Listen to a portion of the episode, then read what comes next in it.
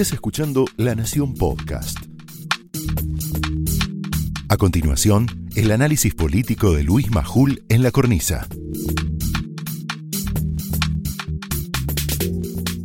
Pero el título del comentario de hoy, bueno, tiene dos títulos en realidad. Uno es, con Cristina y con Grabois el dólar no tiene techo. O con Cristina y con Grabois, como diría Eduardo Costantini, chocamos de frente contra la pared. Hace unas horas, eh, el expresidente Eduardo Dualde eh, dijo frente a Pablo Sirven algo muy fuerte. Dijo, estamos en un proceso preanárquico con mucho choreo. Mirá.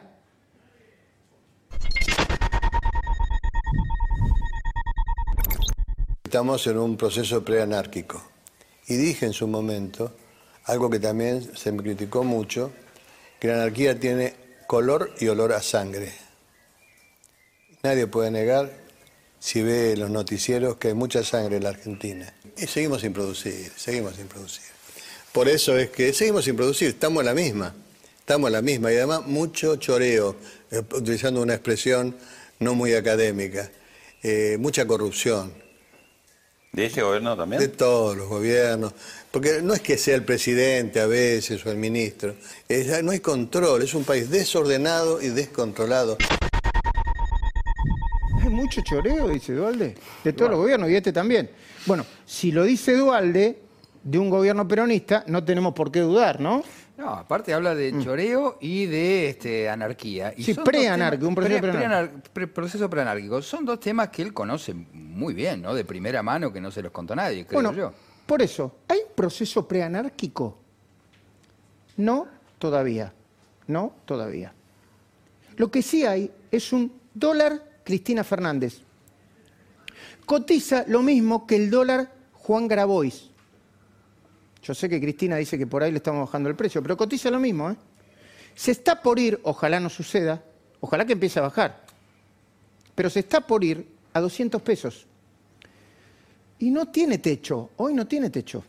Lo que determina su precio no es tanto el bajo nivel de reservas del central, ahí estuvo Orlando Ferreres explicándonos, como la desconfianza en el gobierno.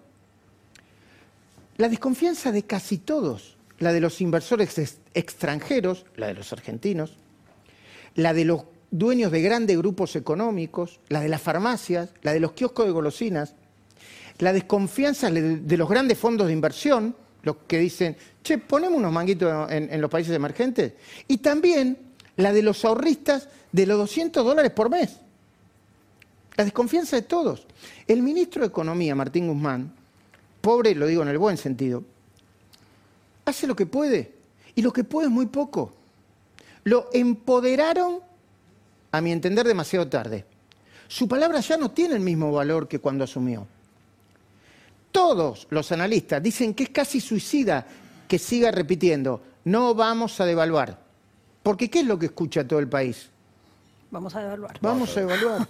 Vos sabés que eso es algo que decía Freud. Cuando una, cuando una frase está antecedida por el no, no hay que entenderlo como una negación, sino como una afirmación entiende lo contrario, como dice Federico. Es peligroso, Guzmán, que aclare que no hay de qué preocuparse porque el nivel de reservas alcanza los 40 mil millones de dólares. Yo se lo pregunté a Orlando Ferrer. Claro, 40 mil millones de dólares con la guita nuestra adentro. Los que inviertan en dólares. Porque economistas serios como Guillermo Calvo, en una entrevista que le hizo Luciana Vázquez el viernes muy buena, interpretan que el ministro está agregando a la cuenta esos 40 mil millones de dólares los dólares de, los depositantes argentinos. A ver, es decir, lo que transmite Guzmán es el temor de que al final, una vez más, disponga de nuestros ahorros. El dólar Cristina y el dólar Grabois son, en el fondo, el mismo billete del dólar con dos caras.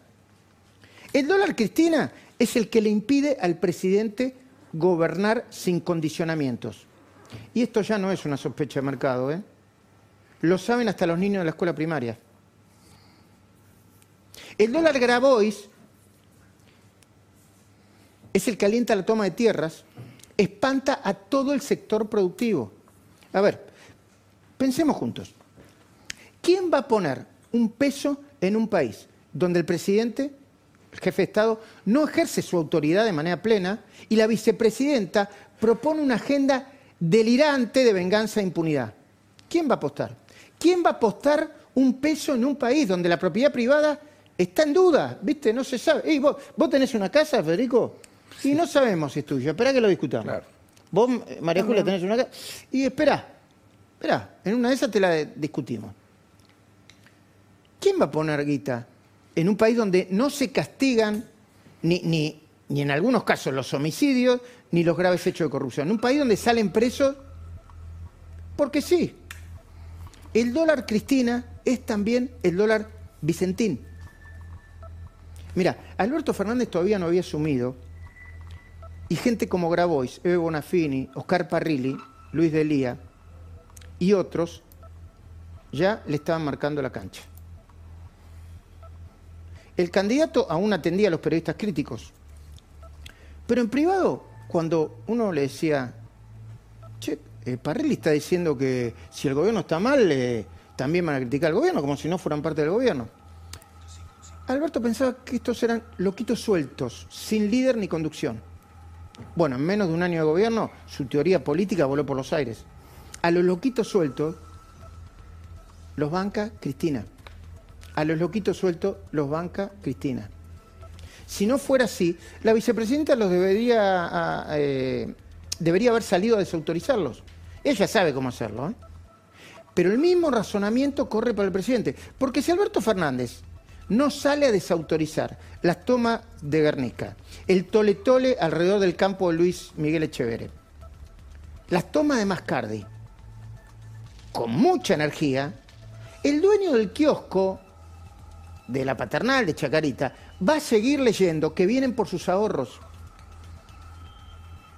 En este sentido, Patricia Bullrich tiene razón. Tiene que decidir el presidente de una vez de qué lado está. Y el otro problema del presidente es que está consumiendo su capital político a un ritmo vertiginoso. Estuve viendo encuestas esta semana, mamita. Las últimas encuestas incluyen un dato que para él es muy inquietante.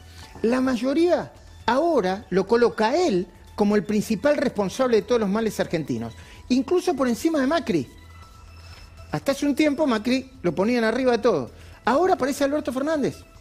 La mayoría de los argentinos lo hace responsable del mal manejo de la cuarentena y del desastre económico que viene provocando esta cuarentena.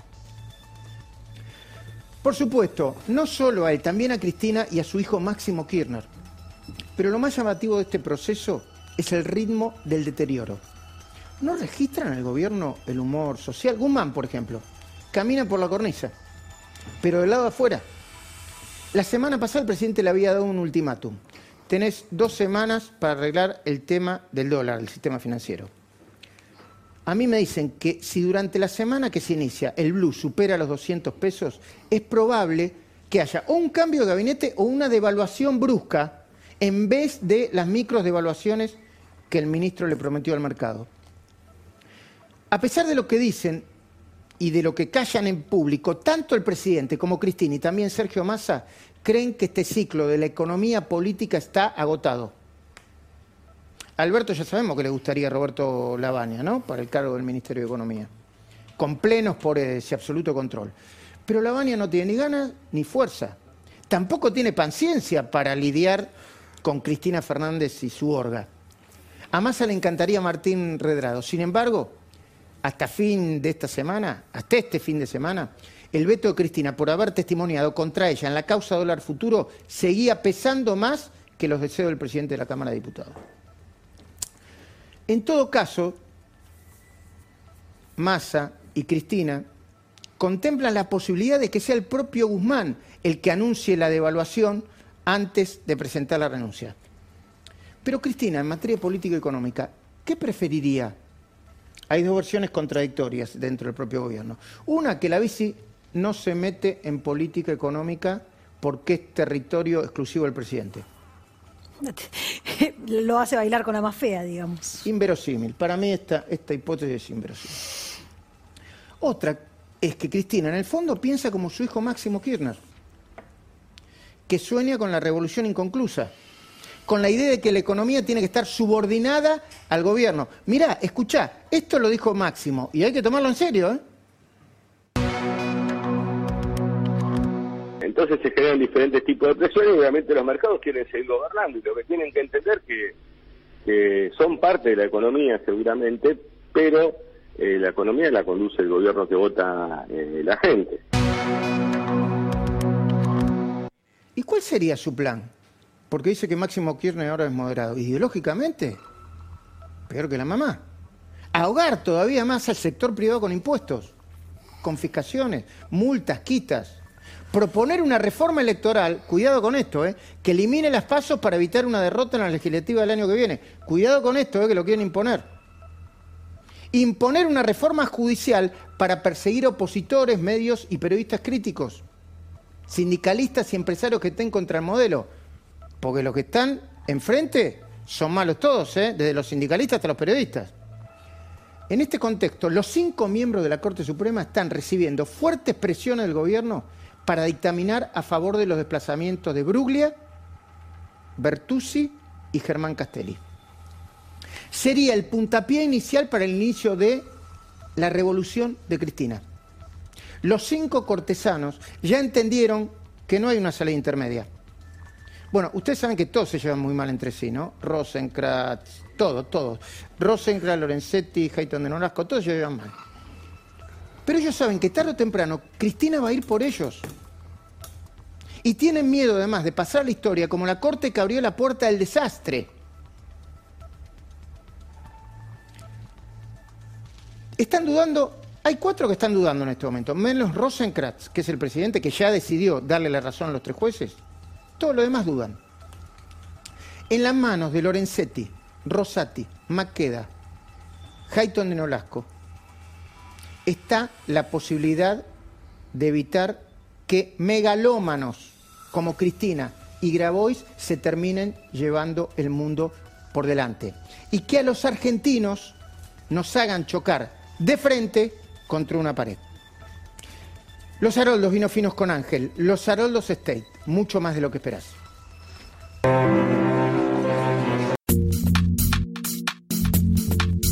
Esto fue el análisis político de Luis Majul en La Cornisa, un podcast exclusivo de La Nación. Escucha todos los programas en www.lanacion.com.ar. Suscríbete para no perderte ningún episodio. Estamos en Spotify, Apple Podcast, Google Podcast y en tu reproductor de podcast favorito. Seguí escuchando La Nación Podcast.